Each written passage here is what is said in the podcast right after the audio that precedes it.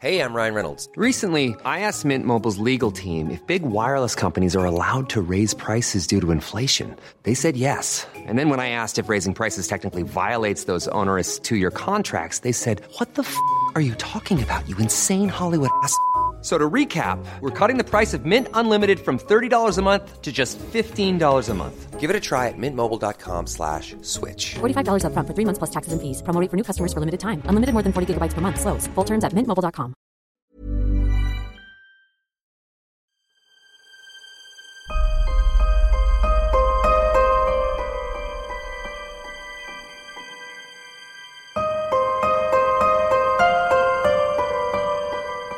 año 2010, las autoridades mexicanas y la nación entera se vieron envueltas en el caso más importante del que se tiene memoria, convirtiéndose en uno de los episodios criminales más virales del país, tanto por la incompetencia de las autoridades como por la imagen de los padres ante los medios, que solo empeoró luego de más de una semana, cuando el cuerpo de la niña fue encontrado en su propia cama. Este es el caso de Paulette.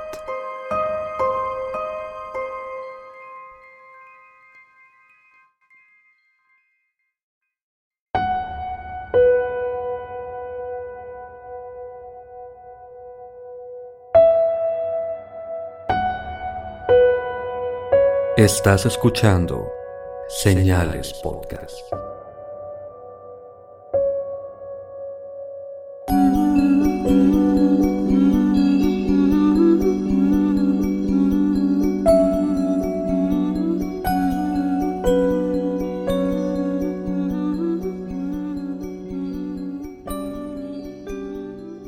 Buenas noches y gracias por acompañarnos en un nuevo Viernes Misterioso de Señales Podcast.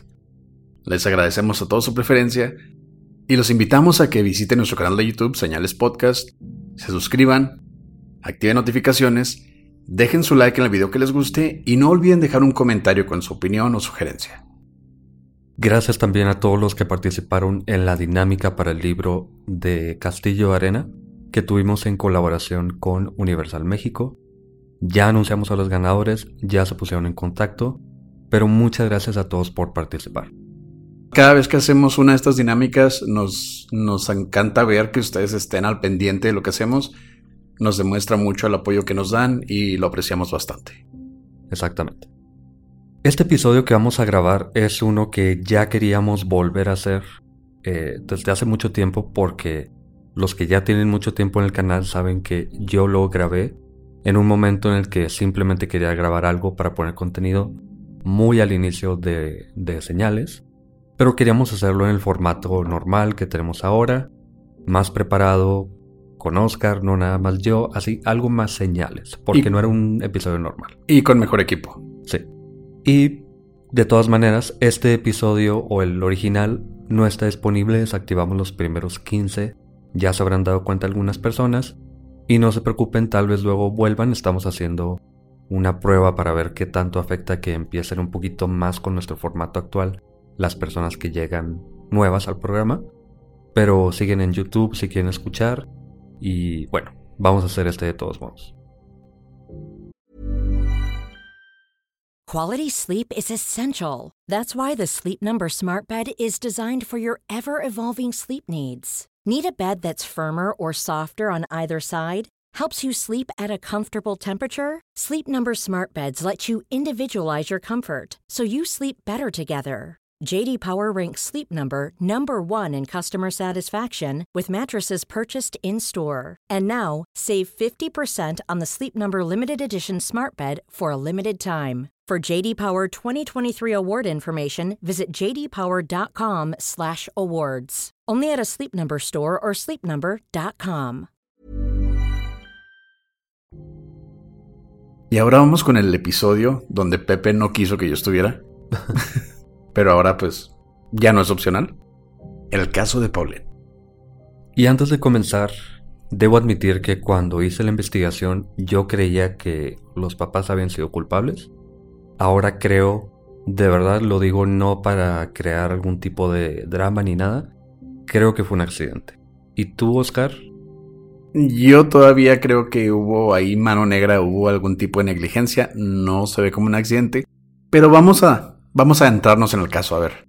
A ver de qué lado están ustedes. Se va a poner interesante y te voy a convencer. Vamos a ver. Paulette Guevara Farah nació el 20 de julio del año 2005 a las 25 semanas de embarazo de su madre Lisette Farah. 25 semanas son casi 6 meses. Muy poco. Y su padre era Mauricio Guevara, un exitoso y muy conocido promotor inmobiliario, y ambos estaban casados desde el 2001. Paulette, por haber nacido tan prematura y haber sufrido un derrame cerebral en su nacimiento, sufría de discapacidades motrices y de habla. Su cuerpo tenía dificultades motrices del lado izquierdo y solo podía pronunciar palabras sencillas como mamá, papá, agua, no hacía frases completas realmente. Y desde su nacimiento se había pronosticado que jamás podría caminar, pero gracias a extensas terapias, porque los papás tenían dinero, logró tener cierta movilidad, aunque con alguna dificultad, pero cabe recalcar que poco a poco iba mejorando su movimiento. Ya para la edad que tenía cuando pasó esto de lo que vamos a hablar, podía moverse mejor, podía correr, subir escaleras, pero su brazo izquierdo y su pierna izquierda no eran muy fuertes. La familia vivía en un edificio de apartamentos de lujo en Huizquilucan, Estado de México, o Interlomas, junto con su hermana mayor de 7 años de edad, también llamada Lisette como su mamá. Y con ellas vivían dos nanas, las hermanas Erika y Marta Casemiro, quienes cuidaban de Paulette principalmente y de la casa en general también las 24 horas, viviendo en el mismo apartamento y tomando vacaciones para visitar a sus familias cada 15 días. Y aunque las nanas cuidaban de Paulette y su hermana la mayor parte del tiempo, despertándolas para ir a la escuela, dándoles de comer y llevando a Paulette al hospital, la madre de ellas decía que también lo hacía ocasionalmente. Porque ella no trabajaba, era madre, pero una madre con dinero con dos nanas, algunas personas dicen que no era muy madre. Ya veremos. La historia de la desaparición de Paulette comenzó el viernes 19 de marzo del año 2010. Las dos pequeñas se fueron de paseo a Valle de Bravo con su papá mientras la madre se encontraba en Los Cabos con su amiga de la infancia, Amanda. El papá y las niñas regresaron a la casa la noche del domingo 21, en donde ya los esperaba Lisette, quien bajó a la recepción del edificio para recibirlos. Paulette y su hermana abrazaron a su mamá y subieron a su apartamento de la mano de ella, mientras Mauricio cargaba el equipaje y las acompañaba. Ya en el apartamento, Lisette se encargó de ponerle la pijama y acostar a Paulette en su cama dándole un beso de buenas noches y cerrando la puerta para ir con su hermana y hacer lo mismo. Paulette, por sus discapacidades, dormía con una tela ortopédica sobre su boca para evitar que durmiera con la boca abierta. Y se le habían colocado dos enormes almohadas a cada lado para evitar que se cayera durante la noche, prácticamente manteniéndola inmóvil en el centro de la cama. También tenía un banquito con el que podía subirse a su nueva cama ya que la base tenía una estructura de madera que la rodeaba y le era imposible subir o bajarse por cualquier otro lado. El colchón, además, quedaba separado algunos centímetros del frente de la estructura. Detalle que será importante luego. Yo creo que no hay persona que no conozca este caso y las imágenes van a estar en la página, pero la base de la cama es una estructura muy grande en la que va el colchón adentro es como una caja, digamos, o tiene unas barandillas en, el pie de la cama y en la cabeza. Entonces, este colchón queda unos centímetros despegado de la base de la cama. Y hay un espacio ahí que, bueno, luego va a ser importante. Pronto va a ser relevante. A las 8 de la mañana del día siguiente, Erika Casemiro, una de las niñeras, entró al cuarto de Paulette para despertarla y prepararla para ir a la escuela pero no la encontró en su cama o en la habitación. A las 8 con 10 minutos, luego de buscarla, Erika entró al cuarto de los padres y les avisó que Paulette no estaba por ningún lado. Y aquí es cuando comienzan las diferentes versiones. Erika y Marta, las niñeras, desde un inicio dijeron que los padres se mostraron muy poco alarmados, diciéndoles que tal vez estaba escondida o en el cuarto de la hermana, pero luego de que Erika siguiera buscándola sin encontrarla, después de unos minutos, según ella, el padre entonces comenzó a preocuparse un poco más y se unió a la búsqueda de Paulette, mientras que su madre se tomaba un café y fumaba un cigarro sin mostrar preocupación alguna. Aquí empieza la primera bandera roja. Yo, yo no tengo hijos, pero tengo una sobrina a la cual quiero mucho y de alguna manera si no, si no sabes dónde está tu hijo, o en mi caso mi sobrina, hay cierta alarma. Siempre te preocupas.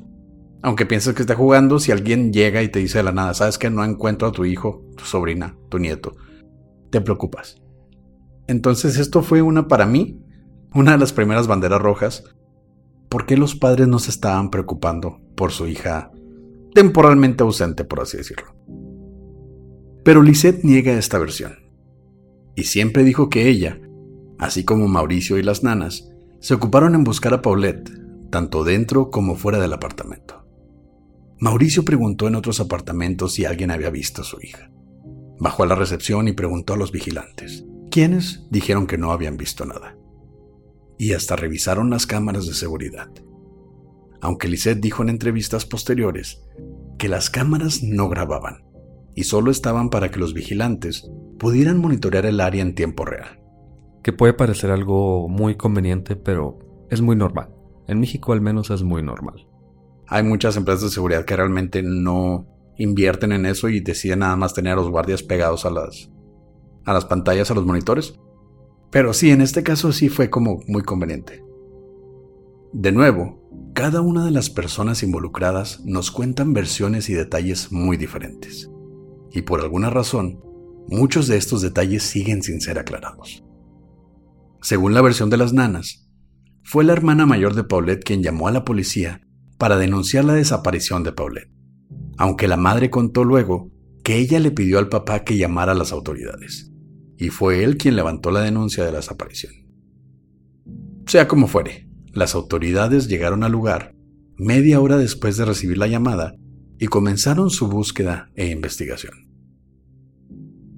De inicio, no se encontraron rastros de robo alguno, ninguna puerta o ventana se habían forzado, y nadie, incluyendo los guardias, habían visto nada sospechoso en el edificio. Al día siguiente, el Procurador de Justicia del Estado, Alberto Vaz Vaz, difundió un póster con la imagen de Paulette pidiéndole al público en general cualquier información que diera con su paradero.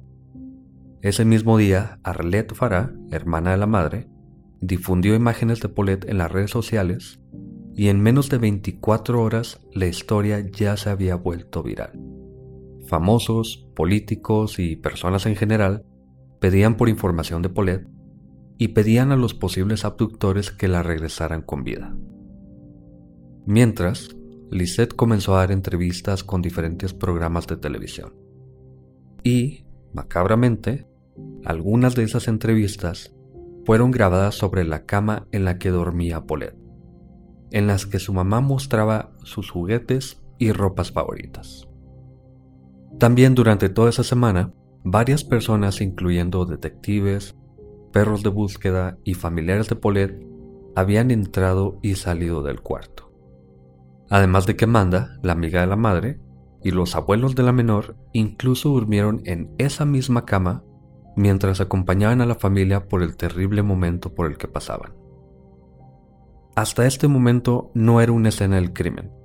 Nadie sospechaba que la familia estuviese involucrada, así que no había ningún tipo de control de quién entraba y quién no. Unos días después, el lunes 29 de marzo, el Procurador de Justicia anunció públicamente que se arraigaría a los ya ahora sospechosos en un hotel de la ciudad para tenerlos bajo custodia e interrogación, ya que sus versiones tenían inconsistencias y se contradecían unos a otros. Ahora todo el mundo cree que son ellos. Sí, aquí podemos meter la segunda bandera roja, porque si algo tan conmocionante, ¿no? Si algo tan traumatizante como la pérdida de una menor sucede, es muy raro que todos tengan historias diferentes sobre lo que está pasando. Eso es lo que se me hacía raro, ver las entrevistas y cambiaban un detalle y en la segunda vez que la contaban cambiaban otro detalle que, que le daba un giro completo a la situación. Entonces para mí esta ya es una segunda bandera roja de que algo se estaba escondiendo. Y lo que desató esta interrogación o esto de que los tuvieran bajo investigación, digamos, fueron unas declaraciones de unos policías que decían que tanto la madre como el padre decían que sabían dónde estaba el cuerpo y que el otro había sido el responsable. Lisette, la madre, decía que su papá Mauricio había sido responsable que él sabía dónde estaba el cuerpo. Y el padre decía que Lisette, la madre, había sido responsable, pero que también sabía dónde estaba el cuerpo. Entonces, ellos fueron y dieron esta información a las autoridades y las autoridades decidieron interrogarlos. Sí, porque estos simplemente fueron versiones por parte de estos policías. También hay otras versiones corriendo por ahí que dicen que el mismo padre dijo, sí, yo sé dónde está, pero no voy a decir nada a menos de que me ofrezcan un buen trato. Pero nada de esto ha sido 100% comprobado. Entonces da mucho paso a, a la especulación. Pero no hubo mucho tiempo para preguntarles o investigar nada. Más tarde esa noche, siendo ya miércoles 31 de marzo, los detectives que se encontraban en el departamento notaron un olor proveniente de la cama de Paulette. Así que levantaron las cobijas completamente y fue en ese momento en que encontraron el cuerpo de la menor. El cuerpo sin vida de Paulette se encontró atrapado enredado en cobijas entre el colchón y la base de madera al pie de la cama, en proceso de putrefacción. Las autoridades entonces, porque México, cubrieron el cuerpo de nuevo e intentaron poner las cobijas en su posición original. Y llamaron a sus superiores, quienes luego hicieron un, entre comillas, redescubrimiento del cuerpo ante las cámaras. Adiós evidencias, adiós cualquier tipo de huella, de fluido extraño de alguna persona, adiós absolutamente todo. No puedes reconstruir una escena del crimen. Si alguien en algún momento se encuentra con un cuerpo, en donde sea, y ya movieron algo, dejen todo ahí. Sobre todo si son investigadores. Eso hay que dejarlo muy claro. Los investigadores nos guste la conclusión de este caso o no, manejaron esto de la peor forma posible. Tú lo dijiste, Pepe. México. Sí. La autopsia, comunicada por el procurador, Bas indicó que Paulette había muerto por asfixia mecánica por obstrucción de fosas nasales y compresión torácico-abdominal. Es decir, su nariz estaba bloqueada y fue incapaz de introducir aire a su cuerpo además de que sus pulmones estaban comprimidos, probablemente por la base de madera, y no pudieron hacer los movimientos respiratorios para distribuir oxígeno. Se cree que Paulette no pudo reaccionar por su incapacidad de movimiento y no pudo hacer ruido alguno porque sus pulmones no se podían expandir. O si lo hizo, simplemente nadie la escuchó. Es un apartamento de dos pisos. Mm. Es un lugar muy grande. Y sí, es una casa. Es una casa grandísima. Le dicen departamento porque está en un edificio, pero está grandísimo. Entonces, si una niña que tiene dificultades para respirar porque está siendo comprimida por algo, trata de hacer un ruido, no la vas a escuchar. A menos de que estés literal en el cuarto. Detalles por los que se llegó a esta conclusión de que murió ahí fueron que el cuerpo solo mostraba puntos de lividez en sus rodillas, brazos y nariz que se cree fueron producidos por la base y el colchón al caer de la cama. Paulette tenía además dos dedos de su mano derecha en la boca, porque tenía la costumbre de chupárselos. Además, el cuerpo no mostraba muestras de abuso físico o sexual o drogas en el organismo, ni de haber sido manipulado después de su muerte. Por último, los forenses calcularon que Paulette tenía entre 5 y 9 días de fallecida en parte gracias a los restos de descomposición que emanaban de su boca y que ahora manchaban el colchón y la sábana que tenía frente a su cara. La versión oficial fue que el cuerpo había permanecido en ese lugar durante todo este tiempo. Y para crédito de los que creen que no fue un accidente, decenas de personas, o cientos de personas tal vez, entraron al cuarto en búsqueda de evidencias, la familia incluso durmió en la cama por unos días, pero no se encontró a Paulette ya que nadie destapó la cama completamente y los olores se habían atrapado dentro del bulto de cobijas en los que se encontraba enredada la niña. No importa qué casa haya ido, he ido a diferentes tipos de casas. Grandes, pequeñas, malas costumbres, buenas costumbres, de limpieza. Pero no ha habido un momento, bueno, al menos en mi experiencia, en que alguien se queda a dormir en, en esta cama, en cualquier habitación que te presten, y no se levanten por completo las cobijas o se cambian porque hay mucha gente entrando. Y aparte se dice que se buscó hasta debajo de la cama para ver si estaba la niña. Cuando te muestran las fotos de cómo se encontró el cuerpo de la menor, se ve claramente el bulto. Si se ve un bulto, se ve fuera de, de, lo normal que es tender una cama. Sí se ve. Se ve claramente el bulto. Se ve claramente el bulto. Se ve el, una protuberancia de cobijas. Entonces se me hace imposible que, habiendo familia que se quede ahí, hasta por el puro sentimiento, sabes que me quede aquí, aunque sea por obligación o lo que sea, o tu costumbre de dormir, vas a jalar una cobija y te vas a dar cuenta que hay algo abajo. Ok, ahorita vamos para allá, pero bueno. Son cosas que entiendo porque son debatibles, pero ahorita vamos para allá. Los perros de búsqueda, dijeron las autoridades, estaban entrenados para buscar cuerpos con vida. Y es real la distinción en cuanto a búsqueda de personas perdidas o cuerpos sin vida, y ambos preguntamos a expertos y nos confirmaron. Así que es posible que aún teniendo perros de búsqueda que olieran una de las sábanas, simplemente no estuvieran preparados para detectar el cadáver. Bueno, ahí estoy 100% de acuerdo. Están los perros que se llaman de venteo, que son los perros que buscan un olor genérico a putrefacción, a cadáver, que se usan en caso de terremotos, desastres naturales, explosiones, etc. Y están los perros de rastreo, que les das un pedazo de ropa, lo que sea que tenga el olor de la víctima, para que la busquen, como tú dices, generalmente por vida. No están entrenados a buscar el olor de putrefacción. Pero estos perros se, implementaron desde el primer día, bueno, desde el segundo día de que la niña fue perdida. Entonces, la niña todavía no estaba en estado de putrefacción y estos perros entraron al cuarto. Era para que hubieran encontrado o al menos señalado la parte donde se, encontraba la niña. Qué bueno que mencionas eso porque aquí ya después vamos a hacer una recapitulación de las cosas más importantes, pero ya que lo trajiste a tema, es una de las primeras cosas que pienso yo que puedo refutar. Y esto es por investigación, no porque a mí se me ocurriera. Por investigación que leí. Cuando traen a este perro, que va a buscar a una persona que creen está con vida y fue secuestrada o lo que sea, uno de los policías quita la sábana superior de la, de la cama, baja con el perro porque el perro está fuera del edificio completamente, para que no se contamine con el olor del cuarto, de la habitación, de todo. Le dan a oler primero un peluche y después la sábana, y el perro los guía hasta la habitación. Esto es normal, se espera que el perro vaya porque ahí la niña vivía, toda la habitación tiene su olor.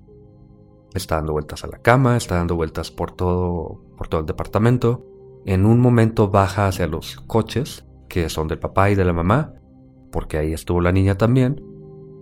Pero cuando sube de nuevo al apartamento, el perro da vueltas a la cama y señala hacia la cama, pero los investigadores piensan que simplemente está señalando el lugar donde la niña está durmiendo durante toda su vida. Entonces el perro no tiene forma de decir aquí está el cuerpo, simplemente piensan que está diciendo aquí percibo el olor, que es algo que esperas de un perro que busca a una persona o el olor de la persona. Ok, ahí voy a sacar dos puntos bien importantes, Pepe. Primero que nada, uno de los investigadores jaló completamente y quitó la sábana de la cama. La sábana de la cama, como ustedes saben, está suelta en la parte de arriba de la cama donde te acuestas y está generalmente la atoramos o la metemos abajo del colchón en la parte de los pies. No sé si se hayan eh, no sé si se haya hecho en este caso, pero se tuvo que retirar la cobija de arriba y quitar la sábana. Ahí ya quitando las dos cobijas, bueno, la cobija y la sábana, vas a ver el bulto que está en los pies de la cama, porque de ahí está sacando el otro extremo de la sábana. Es uno de los puntos. La sábana se puede simplemente jalar y ya con eso sale. Yo la verdad no conozco a nadie que faje la sábana superior en el colchón. No sé, supongo que hay personas que lo hacen, pero el investigador simplemente pudo haberla jalado desde arriba y ya. Pero esta sábana es una de las cosas más importantes y ahorita hay detalles que vamos a dar un poquito más adelante porque porque es evidencia más importante que creo yo que me da un poco más la razón. Pero hasta este momento entiendo lo que dices, pero no tiene que ser necesariamente quitar todo. Bueno, ese es mi primer punto. El segundo punto, estos perros están entrenados para poder distinguir el olor más fuerte dentro de diferentes cosas, no nomás porque entran a un cuarto donde tú estuviste toda tu vida, se van a estar por todo el cuarto, van a llegar a donde hay un olor más fuerte, similar a lo que les instruiste que buscaran. Ok. Sí, no somos expertos, por eso no puedo hablar con tanta certeza. certeza. Pero por eso dije que el perro señalaba la cama, diciendo, en su mente tal vez diciendo, aquí está el cuerpo, pero los investigadores no tienen forma de saber.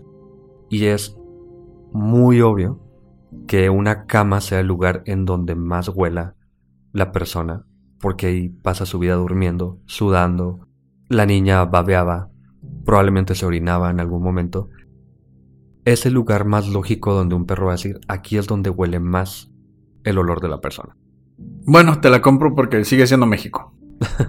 sí, sí te creo que... Dejando fuera de México, y sí estoy de acuerdo que México y los investigadores hicieron mal, pero entre el cesto de la ropa sucia y la cama, creo que son los dos lugares o los dos objetos que más pueden oler a ti. Bueno, todavía sigo, la verdad, bastante fuerte en que tuvieron que haber notado ese bulto en la cama. Ok, ahorita, ahorita vamos para allá. Esto es lo mínimo. Pero ahora, Pepe, analizaremos el curso de la investigación, desde la desaparición hasta días después de encontrar el cuerpo, los sospechosos y las teorías que se difundieron sobre cada uno de ellos. Y empezó a llover muy fuerte, si escuchan un goteo es por eso, pero bueno.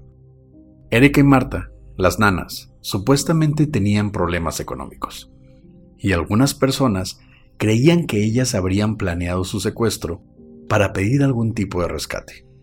Pero su plan no pudo ser llevado a cabo y abortaron el plan, matando accidentalmente a Paulette y escondiendo el cuerpo hasta que fue colocado en el lugar donde se encontró.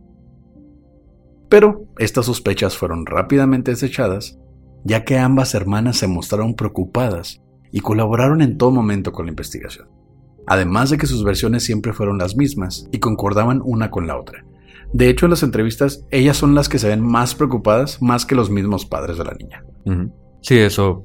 Cabe mencionar que los papás siempre actuaron de una forma muy extraña y en este episodio no nos vamos a meter tanto en qué dicen los papás, cómo aparecieron en los medios, porque creo que eso es amarillismo y contamina un poco todo el caso. Vamos a mencionarlo porque es importante, pero es importante mencionar que ellas son las que se muestran más preocupadas por ella. Eso, de eso no hay duda. De hecho, puedes ver en, en, varias entrevistas que se les quiebra la voz. Una de ellas hasta llora en, en plena entrevista. Y a la mamá sí la ves muy preocupada, tal vez en shock. Tal vez por eso no pudo llorar o soltarse porque estaba en un, en un shock. Es un estrés bastante grande. Es un trauma. Mucha gente, como tú dices, apunta, pone el dedo contra la mamá porque no llora. Es que realmente todos tenemos una forma diferente de sobrellevar diferentes traumas. Entonces, pero sí, sí les creo bastante a las niñeras porque ellas pasaban el 99% de su tiempo con la niña, entonces tenían ese cariño genuino. Por otra parte, Mauricio, padre de Paulette, también fue cuestionado por algunas personas, principalmente porque un lector de gestos llamado Juan Pablo García dijo que los gestos que hacían los padres al dar sus entrevistas no mostraban remordimiento alguno.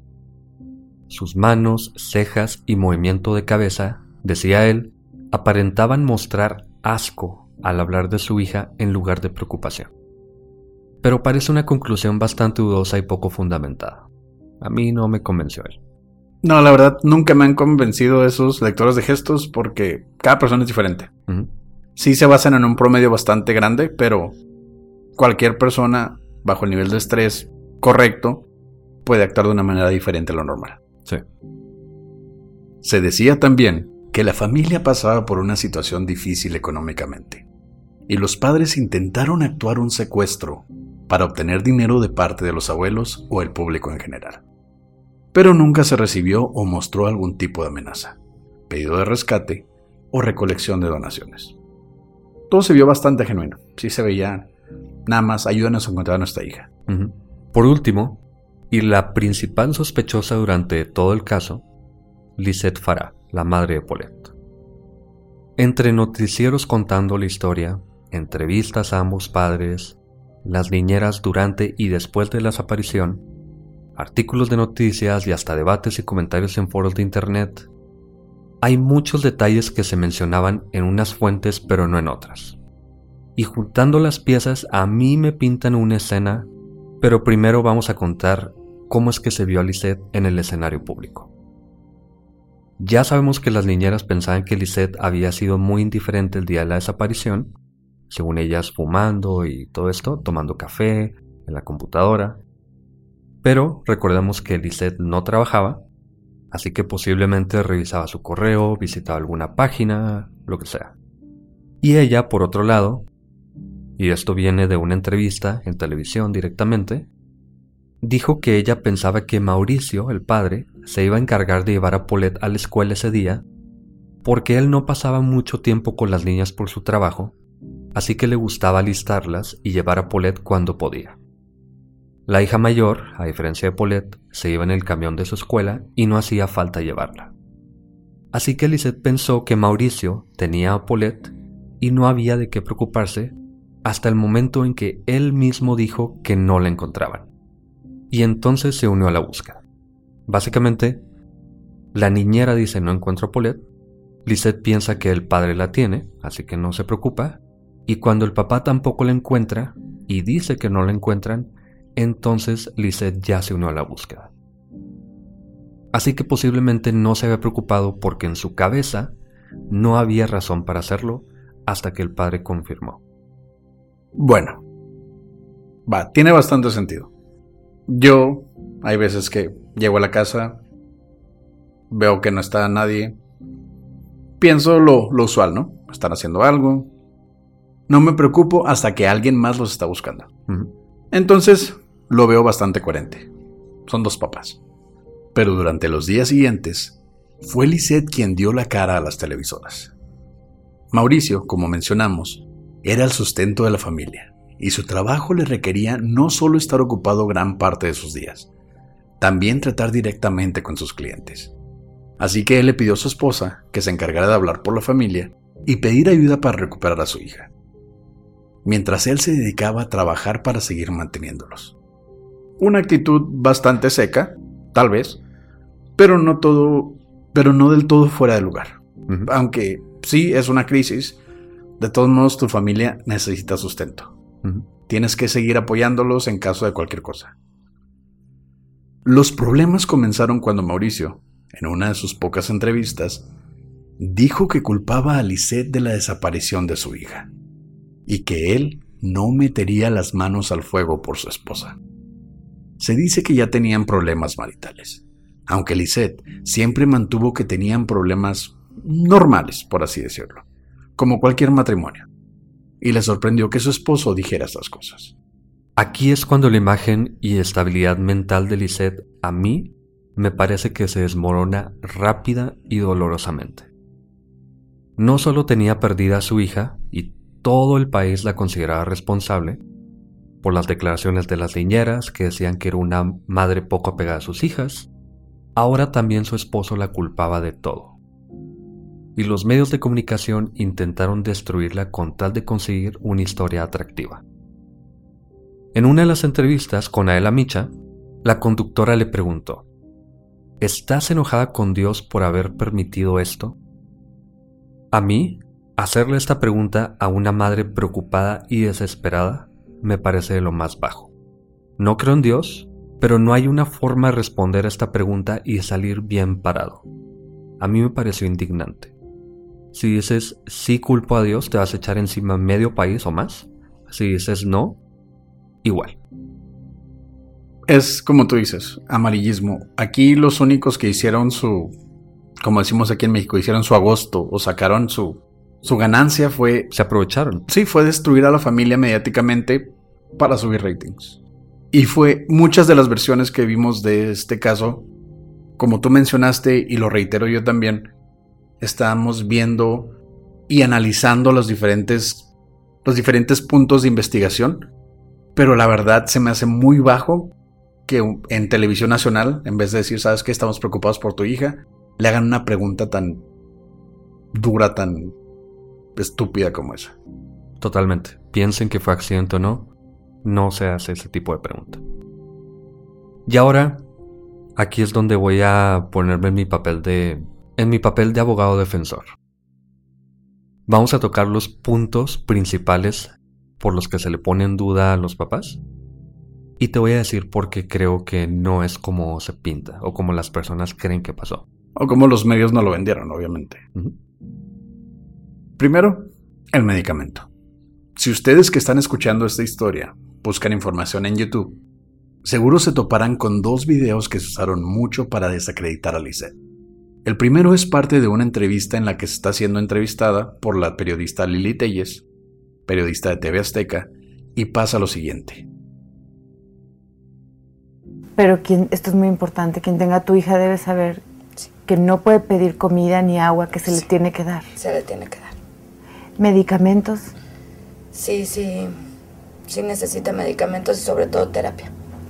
Pero ahorita un medicamento que necesite que se le esté dando. Este, es que no, no lo puedo decir, pero pues sí, sí necesita atención especial médica. Me refiero por si acaso quien la tenga que le pueda dar el medicamento. Se lo tienen que administrar, o sea, su pediatra. No es así tan fácil. Simplemente se me hace muy raro que no haya dicho algo que si los secuestradores, en este caso hipotéticamente, estén viendo, estén al pendiente de la investigación, pues si vas a pedir un rescate necesitas tener a la niña bien, necesitas tenerla viva. Entonces sí se me hace un poco un poco raro, pero más normal por estar en shock. No pensar en el nombre de un medicamento. Ok. Yo pensé que ibas a tener un poquito más de... Bueno, que ibas a criticar más a, a Lisette. Porque sí es rara la actitud de la madre. Pero, como decías tú, a mí también me parece que es simplemente confusión y hasta negación de la realidad por parte de Lisette.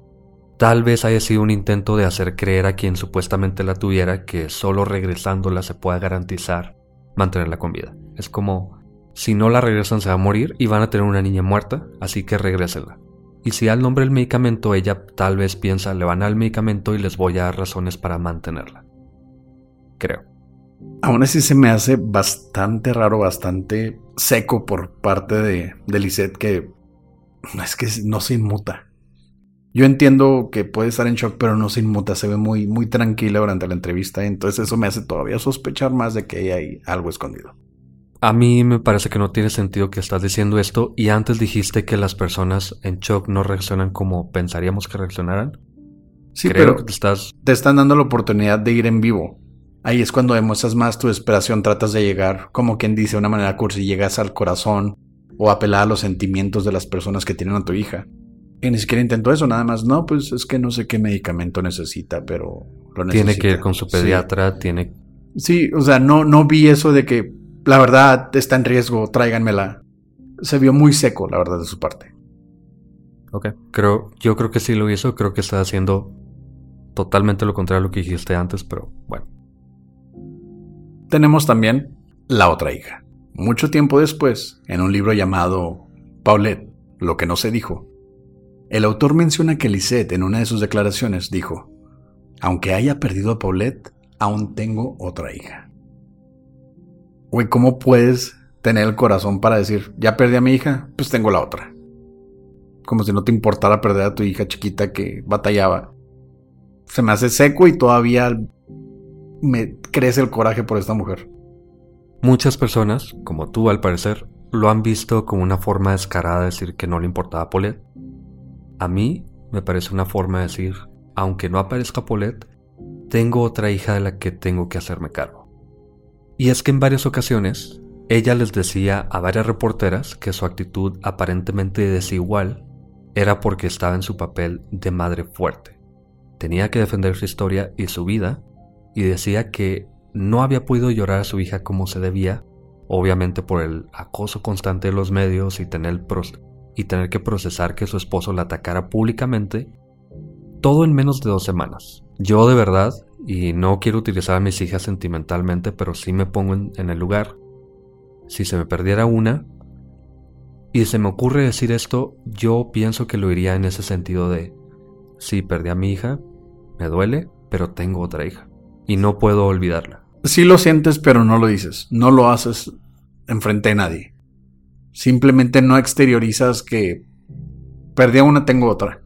Es que no es así. No es decir, ni modo, ya se pudrió una, a encargarme la otra. Más bien es, sé que perdí una, pero tengo otra a la que me tengo que acercar. Sí, estuvo medio cruel eso de se pudrió. Así es como lo piensan las personas que lo dijo ella. Bueno, a mí me parece que así lo están viendo las personas. Y yo pienso que es totalmente lo contrario, que es como hasta un, y lo voy a agregar mucho aquí, y esto me opinión nada más, hasta un decir, en, en memoria de ella, tengo que encargarme de su hermana, si ya no está. Va, eso, eso te lo entiendo al 100%, pero no dices, ya perdí a una, tengo a la otra. No lo dijo así.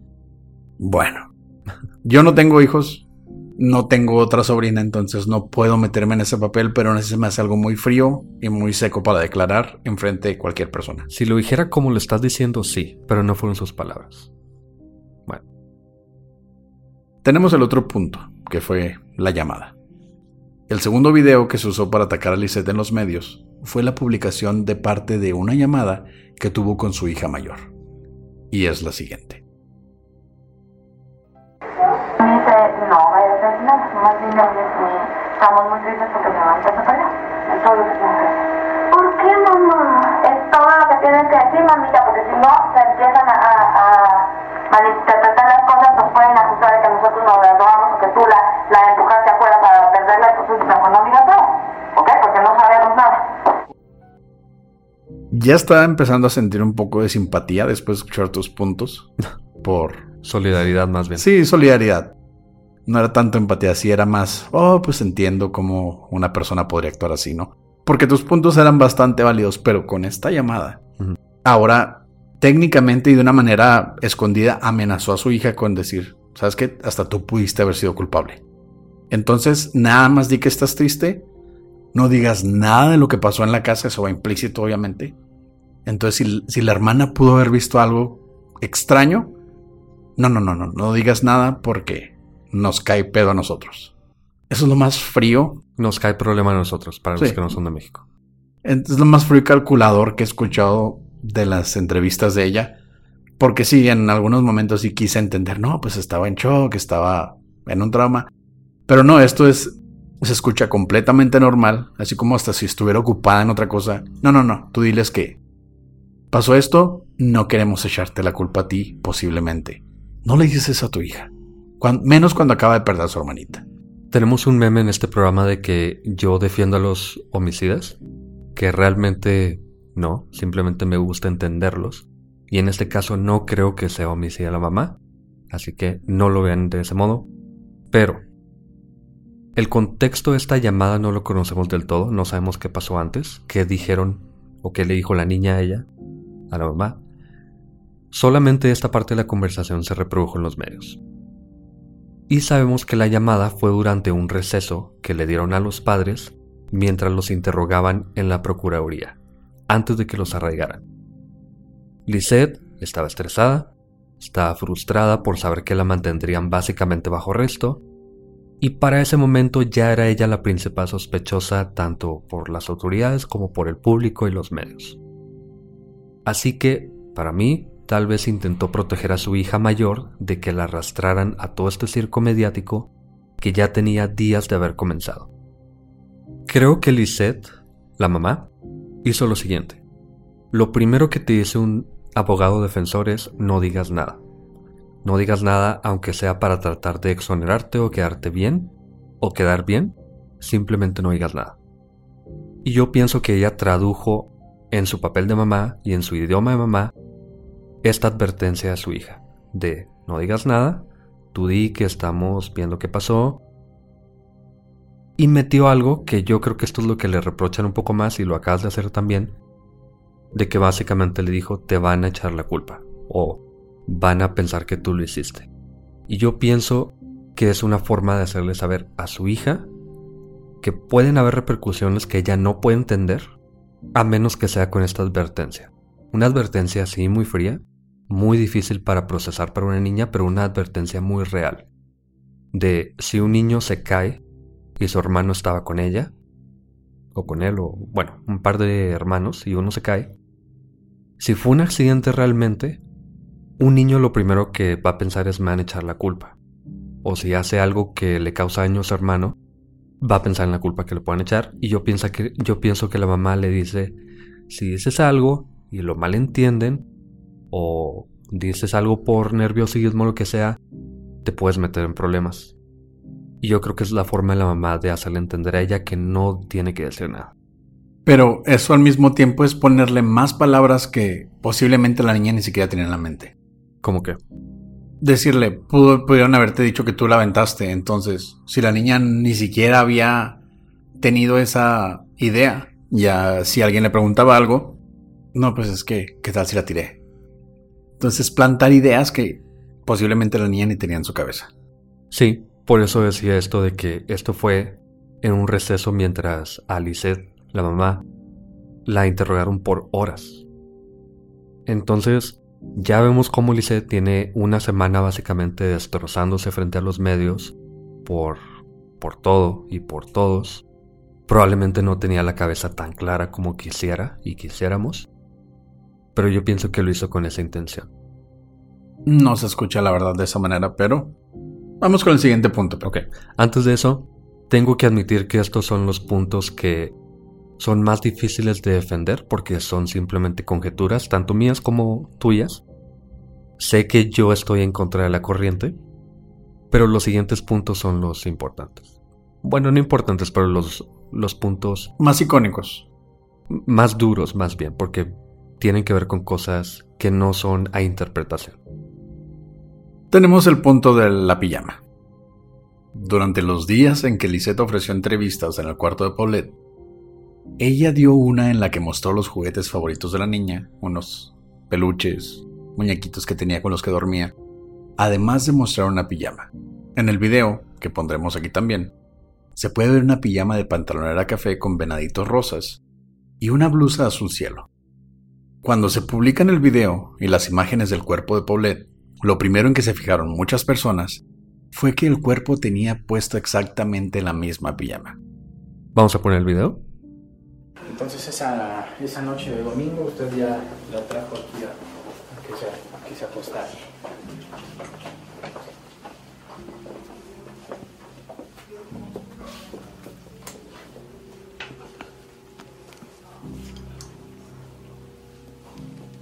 La luz un poco, ¿verdad? La apagó. Es su pijama, ¿verdad? No, esa es la pijama de mi grande. De su, de su niña, ¿no? Ok. Ya ni quiero decir que tengo otra, no vean. Sí, no más vale, ¿verdad? Pero mejor miren la Mejor pijama si ni la sacamos. Si quiere, platíqueme nada más Sí. de los- de los, ¿Pero qué te de los platico? dibujos. Estos son, los hizo en la escuela. Sí. Bueno, ya que vieron el video, no sé por qué algunas personas ponen el video y hasta las imágenes. Personas me refiero a personas que hacen lo mismo que nosotros en YouTube especialmente. Y ya, simplemente dicen es la misma pijama. Y el video de cuando encuentran a Paulette no lo vamos a poner en YouTube, pero está en la página y ya está en YouTube también. Y con esto las personas piensan que Piensan luego, luego. Hoy, ¿cómo puede enseñar la misma pijama cuando la niña está perdida y que la encuentren con la pijama puesta? En este punto creo que los dos vamos a estar de acuerdo porque es tan fácil como ver el video completo de la entrevista. Le preguntan, ¿esa es la pijama de Paulette? Ella dice, no, es de su hermana. Y claramente la pijama se ve más grande. Casi le queda a Lisette.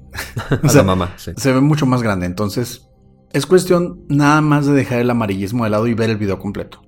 Como dijo Pepe, no vamos a poner el video porque no nos vamos a prestar a eso. Pero lo pueden encontrar en cualquier portal de noticias, cualquier reportaje sobre el caso en YouTube. En YouTube está. Y se ve cuando encuentran el cuerpo de la niña con la pijama, el, el, mismo patrón de pijama que enseñó Lisette, su mamá, mostrando la pijama de Lisette, su hija. Pero es claramente más grande, pero era un ejemplo y en la misma entrevista se dice, es la pijama de, de Paulette. No, esta es la de mi otra hija. Porque eh, supongo que es normal cuando tienes hijos comprarles cosas que sean acordes, ¿no? Comprarles las mismas piezas de ropa. Y este es un punto que tal vez ya no, pero en su momento le reprochaban mucho, bueno, le cuestionaban mucho a la mamá de que vistió el cuerpo después de haber enseñado la pijama por error o no sé si alguien pensó que a propósito, no sé. Pero esto ya está totalmente comprobado que era otra pijama. Bueno, no totalmente, pero es muy obvio que es otra pijama. El punto siguiente vendría siendo el que yo creo que es el más importante y el que más marca a dónde gira la investigación o a dónde no giró la investigación cuando debió hacerlo, que fue el bulto. Como les mencioné en, como les mencioné anteriormente, el bulto es notorio cuando se ve el video de cuando van a la cama después de que los investigadores pendejos levantaron la cobija, vieron a la niña y la volvieron a tapar y luego ya hablaron a los medios. Es un bulto muy notorio. Es como si dejaras dos almohadas en la parte de abajo de la cama en la cobija. Se nota. Ahora tenemos la entrevista de Lily Telles con Lisette, que fue sobre la misma cama. Tenemos a varias personas de la misma familia que durmieron ahí. Se supone que las nanas habían tendido la cama, cambiado las sábanas en diferentes ocasiones. Eso se hacía, se supone que cada vez que alguien se quedaba a dormir ahí. Tenemos investigadores que buscaron hasta abajo de la cama. Dicen. Y no pudieron notar el gran bulto en, en los pies de la cama. O sea, eso la verdad para mí no tiene sentido. Irónicamente, a mí, a simple vista, sin meternos en detalles forenses, esto es lo que comprueba más que sí estuvo ahí siempre Polet. Y aquí va por qué. Primero que nada, sí debieron haber notado el bulto. Esto, esto es una ineptitud de absolutamente todos debieron haber notado el bulto de la niña si es que estuvo ahí todo el tiempo. Pero el debieron no significa que no haya pasado. Y el hecho de que estuviera ahí el cuerpo, creo yo que se comprueba con tres imágenes diferentes.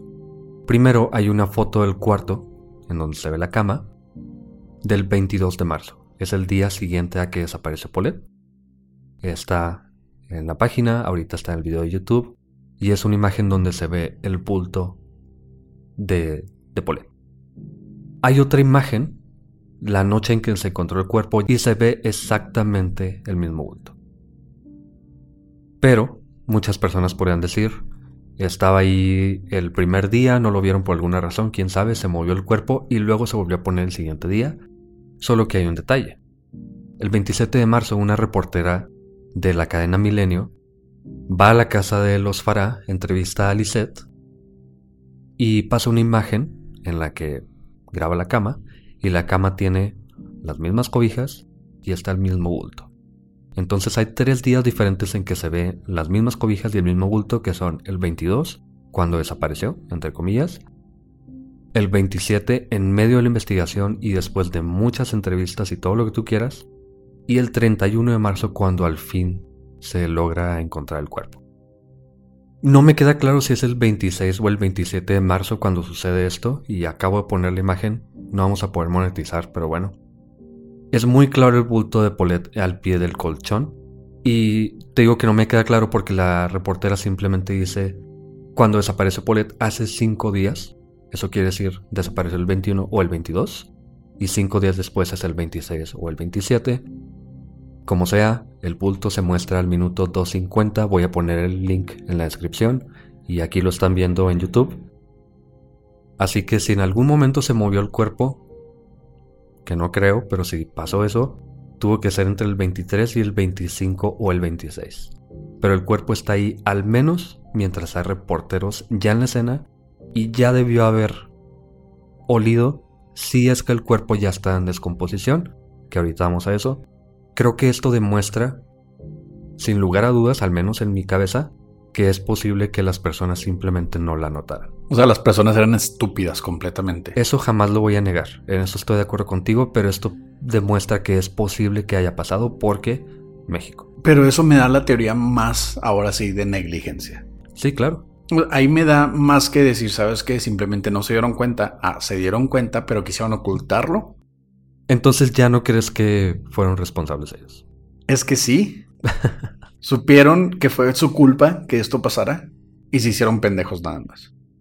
Pero las nanas dijeron, durante la reconstrucción de los hechos, que ellas habían arreglado la cama y que no habían visto el cuerpo. Platicando tú y yo antes de hacer el episodio, creo que tú hacías mucho hincapié en esto de que tú, si vas a tender una cama, si se queda otra persona, lo que tú quieras, tiendes la cama. Sigues, sigues pensando, me sí. imagino. O sea, es que realmente si vas a tender la cama la haces bien. Quitas las cobijas, acomodas lo que viene siendo la el cubrecam, el cubrecolchón que le llamo yo, tiene su nombre. O sábana de cajón o sábana de caja o sábana de cajón, lo que sea. Que es una que trae así los resortitos, ¿no? Que trae el elástico. Entonces, aunque no vayas a cambiar esa, entiendo. Pero si se está quedando mucha gente a dormir ahí, en específico familiares, sabemos que estas son gente de Interlomas, son gente que es adinerada, entonces tienes que dejar una buena imagen para los visitantes siendo la encargada de la limpieza de la casa. Como en un hotel, como en cualquier lugar donde van a venir visitas, te aseguras de que esté limpio todo. Ok, y aquí entra lo que ya había yo platicado cuando fuimos invitados de leyendas legendarias. Platiqué con Badía de este caso. De hecho, ya habían hecho ese episodio antes de que fuéramos y por eso nos pusimos a platicar de él. Y yo le dije algo y a ti también que, me ha- que tal vez me va a evidenciar un poco como flojo, digamos. Pero eso dijeron las lanas. Si Que seas un flojo no es un secreto, Pepe. si yo o si tú, digamos, estás a cargo de este lugar donde estamos grabando, de limpiarlo, de revisar que todo esté bien, y mañana encuentran un cuerpo y te preguntan, oye, ¿revisaste ahí donde encontramos el cuerpo? Aunque no lo hicieras, vas a decir que sí. Obviamente, si no me van a incriminar. Ok, exactamente. Las niñeras lo que no querían era in- incriminarse. Y aparte, si supuestamente tienen que cambiar todo, quitar todas las cobijas, volverlas a poner, yo no lo hago. Jamás en la vida lo he hecho, simplemente jalo las cobijas y tapo así como está. Ellas van a decir que lo hicieron para no incriminarse. Bueno, pero, pero, pero, pero, aún tenemos. Ay, por cierto, la reconstrucción de los hechos ya aclaramos que fue después de que encontraran el cuerpo y tú me decías que era antes, que ellas habían quitado las cobijas y no había nada, pero esto fue después. Va. Pero, pero, pero, Pepe. Tenemos todavía gente adulta durmiendo en una cama que no se ve más grande que una matrimonial. Durmiendo, supongo, a sus anchas. No sé, la estatura de las personas que durmieron ahí. Pero en algún momento, siendo una persona adulta, vas a tocar el punto de abajo de la cama. No sé cómo funcionan exactamente tu tibia y tu peroné, pero los pies quedan colgando. No, no bajan. Pero ¿qué tal si duermo boca abajo? Los pies bajan. Si llegas al pie de la cama, sí. Y sí me muevo mucho, porque yo la verdad me muevo mucho cuando duermo. Ok. Entonces, Pero estás dando por hecho que eso va a pasar. no, pero Estamos hablando de una escena en la que nadie notó un bulto y unas personas están quedando en una cama en la que es posible que simplemente no tocaran nada. O que tocaran algo y pensaran que simplemente es la base del colchón o lo que sea. se me hace demasiado increíble que tanta gente se haya quedado a dormir, incluyendo la amiga de Lisette, Amanda, en ese mismo cuarto. Y hasta por el puro sentimiento, no como en las películas, hayan agarrado la cobijita. No, es que aquí dormía esta niña. Y... Ok, ya le estás metiendo demasiado sentimentalismo. Es que hay muchas cosas, hay muchas cosas, pero se me hace todavía una pendejada increíble. Se me hace casi imposible que no haya notado el bulto. Es cierto, es increíble, pero es posible. Y esto no es ni siquiera lo más claro a mi parecer, pero pienso que ya estoy metiendo un poco de duda. Pero bueno, seguimos. El primero de abril, el procurador Alberto Vaz Vaz entonces hizo lo peor que pudo haber hecho. Dio una conferencia de prensa en la que dijo que el cuerpo de Paulette había sido puesto ahí y que claramente había sido un homicidio. Sin pruebas de nada. Aunque, Y yo creo que estamos de acuerdo, ¿no? sí y no. Aunque también dijo La sangre de Paulette tenía más de 100 miligramos de alcohol por 100 mililitros de sangre. Niveles suficientes para que una persona se considere en estado de ebriedad. Pero no contaría con las siguientes investigaciones antes de que abriera la boca y no debió haberlo hecho porque básicamente culpó a la mamá sin esperar las investigaciones. Luego de que sale la historia oficial, esto es lo que dice Bas a mi parecer estuvo mal porque le, le dijo asesina a la mamá sin tener pruebas del asesinato. O al papá. O al papá también. Pienso yo que fue un error y desde ese momento la opinión se vio en contra de Lisette. Pero bueno. Sí, o sea, infundó realmente un homicidio sin pruebas. Y bueno, pasa esto y volvemos a la sábana. Porque la sábana creo que es una de las cosas más importantes. El 22 de marzo, día de la desaparición, uno de los peritos removió la sábana superior de la cama. Para, como mencionaste, usarla como perfil de olor para el perro de búsqueda. Que además fue confiscada y jamás volvió al lugar. Pero luego de descubrir el cuerpo y hacer una examinación forense real, se descubrió que tenía dos manchas. Si removió la sábana, se tuvo que poner otra cuando iba a llegar la gente a dormir. Se tuvo que haber tendido la cama a fuerzas. Se tuvo que haber notado algo. Si vas a poner otra sábana porque va a llegar alguien a dormir, tienes que remover la cobija de arriba. No sé por qué nunca vi nada de otra sábana. No sé si simplemente no se puso otra o se puso por encima. Realmente no sé. Pero luego descubrí el cuerpo y hacer una examinación forense real se descubrió que estas dos manchas que tenía la sábana, primero una era de orina, que llegó ahí por el proceso de relajación de esfínteres al momento de la muerte, que es un proceso natural, y la otra es una embarradura de sangre, proveniente de los dedos o de la boca de Paulette, porque recordemos que se metía los dedos a la boca, y al parecer tenía mordidas en los dedos. Eso significa que entró en estrés porque no puede respirar, se mordió y entonces manchó las cobijas o la sábana. Esta sábana de nuevo se removió el día de su desaparición y mucho tiempo después, siete días después, o el tiempo que fuera, se comparan estas manchas con las manchas que dejó el cuerpo, se haya movido o no, sobre la sábana de colchón o de caja o de cajón o como se les diga, y el colchón y coinciden completamente. La altura de mancha de la orina está al mismo nivel y la mancha de sangre está en el mismo nivel que las de abajo. Entonces esta sábana se removió el primer día de la desaparición y coinciden las manchas con las del último día. Es que removiste ya una sábana para un perfil de olor. No vas a notar una mancha de orina o una de sangre, que la de sangre creo que se ve más marcada, ¿no? Las imágenes van a estar en la página, son tres, cuatro gotas. Pero sigue siendo sangre de una niña perdida. Quitas la sábana, yo entiendo que no veas las, las gotas de orina o las gotas de sangre. En primera instancia, cuando se la das al perro para que la huela. Pero en algún momento antes de empaquetarla tienes que verla, ¿no? Tienes que ver. Tienes. Pinche México. Es que sí, de verdad hay un montón de cosas que se debieron haber hecho, pero yo de verdad sí veo, primero que nada, si la sábana la quita el perito, bueno, no sé si es perito realmente, pero la persona que tiene a cargo el perro. El inepto ese. que tiene a cargo el perro, él no es un investigador forense. Él simplemente intenta encontrar a una niña, la mete en su bolsa de evidencias o lo que sea y la guarda en un cajón. ¿Por qué no se examinó hasta días después de que encontraron el cuerpo? No sé, pero no fue así. ¿Debieron haberlo hecho? Sí. ¿Se hizo? Parece que no. En fin, pasa todo esto y la versión oficial por el Procurador General de Justicia del Estado de México, después de que renunciara Bas Bas porque él dijo, ya no tengo la confianza en nadie, y obviamente... Obviamente dijiste que era un homicidio sin pruebas. Aunque yo todavía pienso que hubo negligencia por parte de los padres, pero sí descarto ya con estas evidencias que haya sido tanto un homicidio, pero sí veo como un accidente que quisieron esconder. Ok, pero dijo eso y luego cambió la historia. Eso fue lo importante. Y dijo, ya no tengo la, la confianza de nadie porque nadie le creyó, obviamente, y entiendo por qué.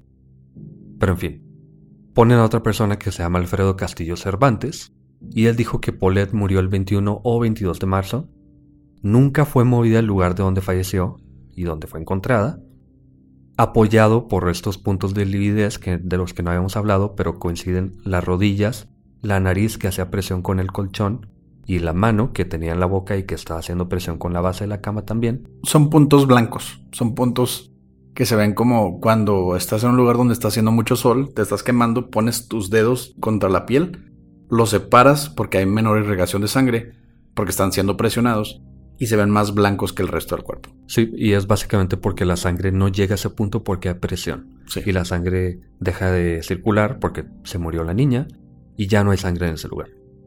Además, saliva de Paulette fue encontrada en la sábana de cajón desde la posición en que fue acostada, al nivel de las almohadas, e intermitentemente hasta el pie del colchón. Es decir, poco a poco se fue deslizando hasta bajar a donde quedó y ahí hay saliva también, y se ve un caminito de saliva. Sobre el alcohol en la sangre. Los 133 miligramos o un gramo de alcohol en la sangre fueron por el proceso natural de descomposición. La sangre se mandó al FBI y se mandó a las Procuradurías de los Estados de México, Nuevo León, Distrito Federal y la PGR, o la Procuraduría General de la Nación, y se aclaró que los 100 miligramos de alcohol eran en total, y no por una muestra, no por cada 100 mililitros de sangre como había dicho Bas Bas. Así que Bas Bas no solamente dijo algo sin fundamento, también dijo algo mal. No estaba en ebriedad, no había tanto alcohol y es un proceso normal. Sobre el olor, Paulette era una niña pequeña, casi no tenía grasa, pero sobre todo estaba en un lugar cerrado, a 19 grados centígrados y básicamente se estaba embalsamando en su posición. Comprobado en parte por la falta de insectos que no olieron y fueron al cuerpo, y que no permitían que entraran las cobijas tampoco ni nada de eso. Y aquí, es una, aquí hay una conjetura que no sé si sea muy válida o no, pero se rumora que eh, la noche que se encontró Paulette se fue la luz y misteriosamente cuando volvió fue cuando la encontraron. Algunas personas piensan que esto fue para meter el cuerpo sin que se vieran las cámaras, sin que viera la gente.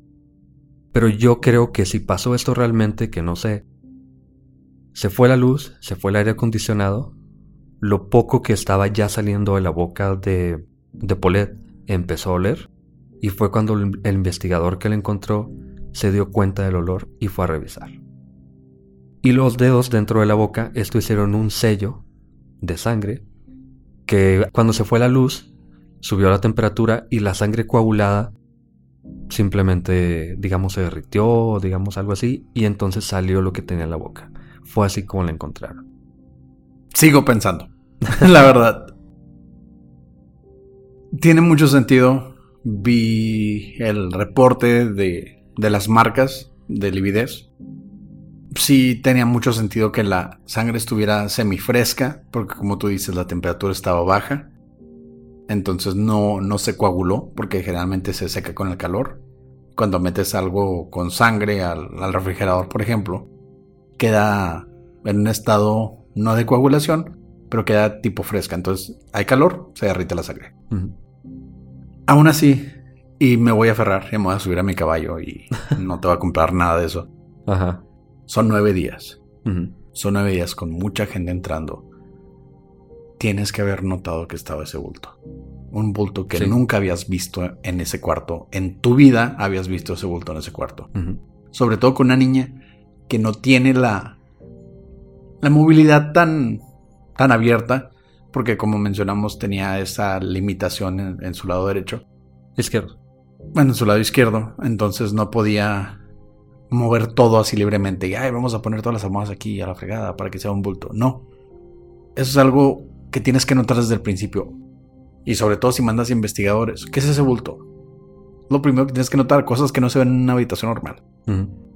Estoy totalmente de acuerdo, debieron haberlo visto, haberla visto pues. No pasó, ¿por qué? ¿Quién sabe? Pero lo único que a mí me tiene dudando un poco de qué, de qué pasó que no, sé, que no sabemos y que yo no sé cómo explicar es el hecho de que unos policías dijeron que Mauricio decía que Lisette sabía dónde está el cuerpo y Lisette dijo que Mauricio sabía dónde estaba el cuerpo. Se hace mención sobre esto de un expediente de investigación previa. Va a estar el link en la página. Voy a mostrar en el video de YouTube una copia de los documentos bien al final. Este es un este es un reportaje de un investigador que relata qué fue lo que pasó para en, en el caso básicamente y al final vienen las copias de, de las actas oficiales. Lo único que dicen ellos es esto, de que se echan la culpa uno al otro. Y esto fue en medio de la investigación.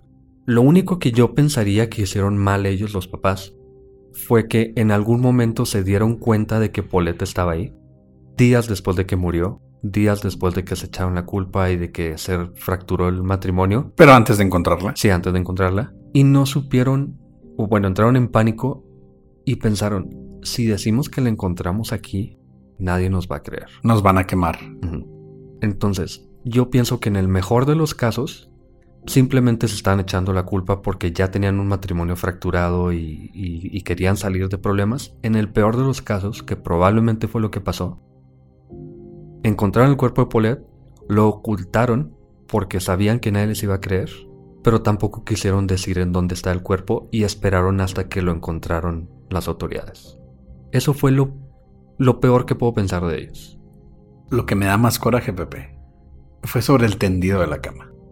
Erika y Marta resultaron como tú. Solo extendieron las sábanas hacia la parte superior. Comprobado por las fotos que vamos a mencionar. La niña muerta, ¿qué importa? Las mendigas nanas no tendieron. No, o sea, es que realmente ellas fueron partícipes de encubrir eso nada más por no. No, no, no, no, no. Yo pienso que ellas no hicieron eso en ningún momento. Simplemente no hicieron. Porque aparte, hay un talle que es muy difícil hacer una línea de tiempo y volver y explicar. Y sobre todo porque yo pienso que hay otra forma de ver las cosas y tú otra. Pero en las imágenes de la primer foto del 22 de marzo y la del 31, las cobijas se ven exactamente en el mismo lugar. Se ven fajadas en el mismo lugar, junto con el bulto, entonces hay indicaciones de que en ningún momento se movió la cobija, al menos la sobrecama. No se movió de abajo, no se quitó, pues. Bueno, en la entrevista que tiene Lizette con el se ve la cama bastante firme. Sí, la jalaron. ¿Sí? Exacto, entonces qué coraje que si ellas hubieran realmente... No estoy echando culpas, la verdad. Pero ellas habrían ayudado mucho si hubieran nada más tendido la cama. Ah, si hubieran hecho su trabajo, sí. Sí, o, no, no, no más eso. Cualquiera de los invitados, hasta por cordialidad, de educación. Ahí voy a tender la cama donde me quedé. No vamos a esperar a que lo haga la, chica que se encarga de esto. Voy a hacerlo yo porque aquí me quedé a dormir. No, todos nada más dejaron ahí y dijeron, dejaron que esta charada se extendiera por más días. Más crueldad para todos. Sí, lamentablemente sí. Y antes de llegar a la conclusión de qué ha pasado con todos, hay un video en el que el procurador en ese momento, después de que renunciara Bas él explica qué fue lo que pasó con cada cosa. Si queda un poquito de duda de qué fue lo que pasó, porque como que brincamos un poquito de una cosa a otra, véanlo. Está el link en la descripción o en la página. Y creo que es bueno que vayamos a verlo y luego regresamos para la conclusión. Bueno, ya regresamos de ver el video. Véanlo, aclara muchas cosas. Y algo que no mencioné, que apoya un poco más mi teoría al parecer, es que si Paulette cayó donde la encontraron, vimos que hay una colcha, hay una colchoneta, está la sábana de cajón. Simplemente quedó atorada y no tenía la fuerza necesaria para salir ella por sí sola. Creo que eso apoya un poquito más todavía mi teoría, pero ¿qué te parece el video?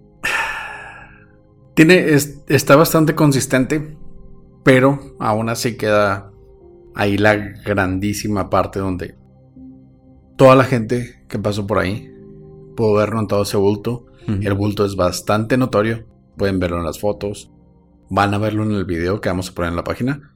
Es un bulto irregular en cualquier cama. Sobre todo si es una cama que tiene un marco como lo tiene esta. Se ve algo ahí abultado. Entonces, es una muestra de negligencia. Aún así los padres no la hayan matado.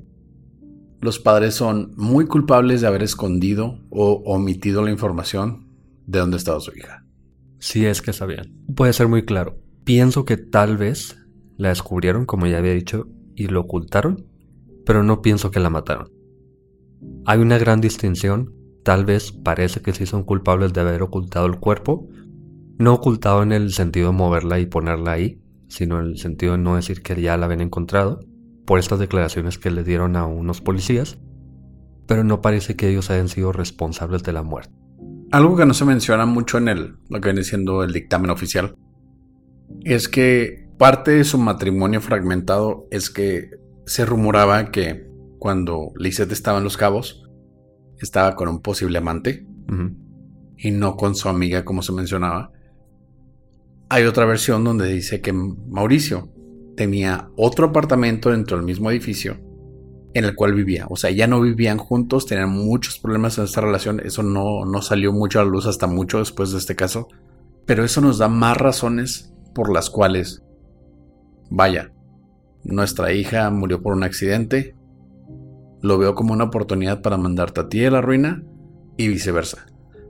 Entonces los dos son culpables por negligencia y por tratar de usar la tragedia, porque es una tragedia, es una niña de cuatro años que falleció de una manera horrible, nada más para poder zafarse de un matrimonio que no estaba funcionando. Bueno, no nada más, pero lo usaron. Güey, o sea, pero... Como, otra razón, digamos. Fue en lo que más se enfocaron públicamente. Ah, sí. En destruirse el uno al otro, más que en dónde está nuestra hija. Eso me hace pensar, como mencionamos o como mencionaste tú, que sí sabían que sí la encontraron desde un principio, después de dar alerta a las autoridades, puede que hayan llegado al cuarto y lo, ah cabrón, aquí hay un bulto, es la niña. y siguieron con la charada. Yo creo que la encontraron después, ya por el 27-28, justo antes de que la encontraran, de que la descubrieran los peritos. Hasta veo la opción de que les hayan dicho a las señoritas que trabajaban ahí con ellas, ¿sabes qué? No le hagas nada a la cama, no muevas lo que es de mi hija, nada más ponla decente y ya. Eso le daría más sentido a que ellas no hayan descendido la cama completamente. Pero no les quita que sean unos pinches monstruos. bueno, ya suponer mucho, y creo que estamos suponiendo de algo en lo que estamos de acuerdo, pero ¿tú crees o sigues creyendo que ellos la mataron? No. Ya basado en las pruebas, es muy poco probable que ellos la hayan matado.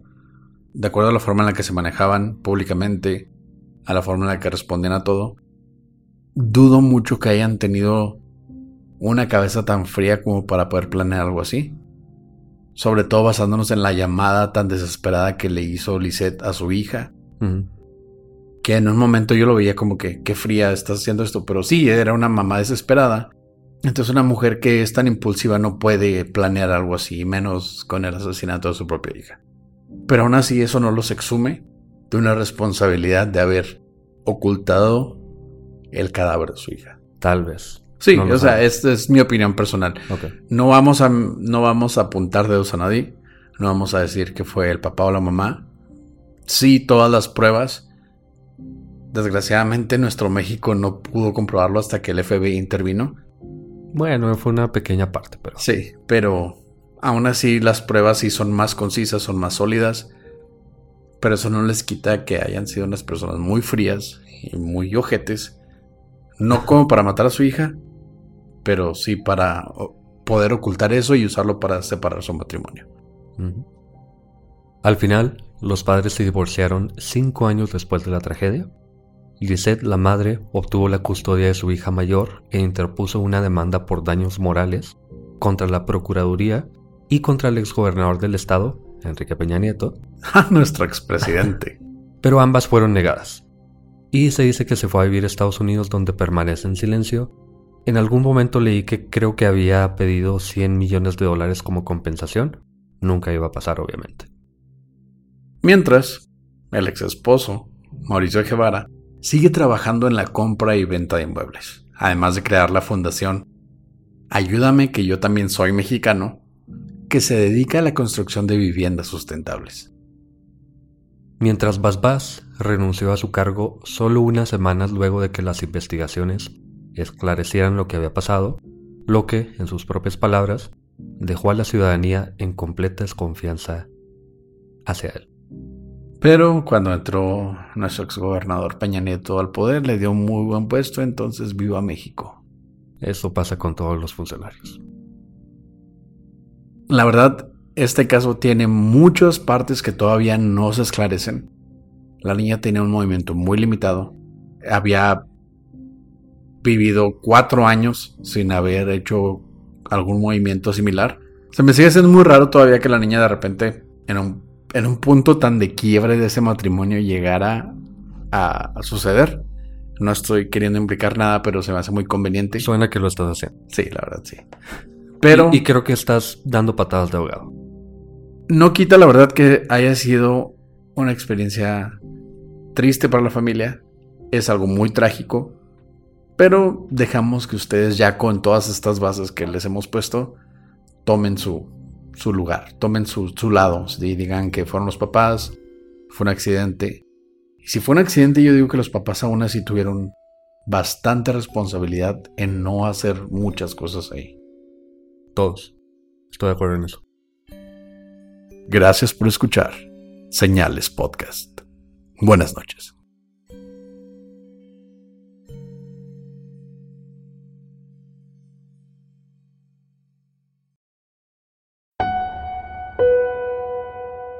Buenas noches. Si te gusta la música, te encantará utilizar la aplicación de Amazon Music. Dentro de todas las cosas increíbles que te ofrece Amazon, después de usar Amazon Music por un tiempo, lo que me encanta es que tiene millones de canciones y cientos de podcasts para escuchar gratis. Puedes seguir los podcasts que te gustan, como nosotros, señales. Y puedes descargarlos para escucharlos sin conexión. O solo pide Alexa para comenzar a escuchar en tu dispositivo Echo o Fire TV. También con la transmisión de música gratuita de Amazon Music obtienes acceso a miles de estaciones y las mejores listas, gratis. Algunos de los playlists que más me gustan son, por ejemplo, Rediscover the 80s, que es rock de los 80s. Carnitas Rockers. También.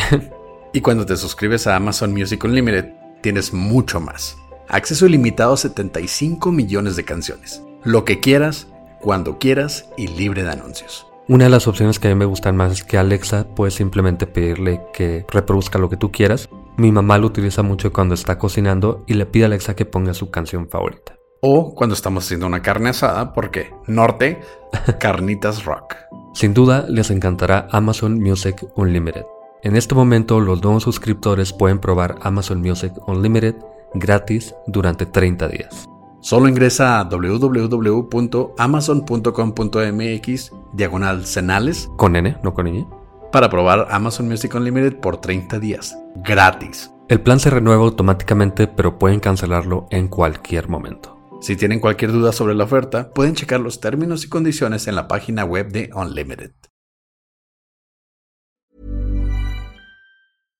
How would you like to look five years younger? In a clinical study, people that had volume added with Juvederm Voluma XC in the cheeks perceived themselves as looking five years younger at six months after treatment. Look younger, feel like you. Add volume for lift and contour in the cheeks with Juvederm Voluma XC. Reverse signs of aging by adding volume to smooth laugh lines with Juvederm Volure XC. For important safety information and to find a licensed specialist, visit juvederm.com. That's J U V E D E R M.com. Not for people with severe allergic reactions, allergies to lidocaine, or the proteins used in Juvederm. Common side effects include injection site redness, swelling, pain, tenderness, firmness, lumps, bumps, bruising, discoloration, or itching. There's a risk of unintentional injection into a blood vessel, which can cause vision abnormalities, blindness, stroke, temporary scabs, or scarring. Talk to a licensed specialist to find out if it's right for you.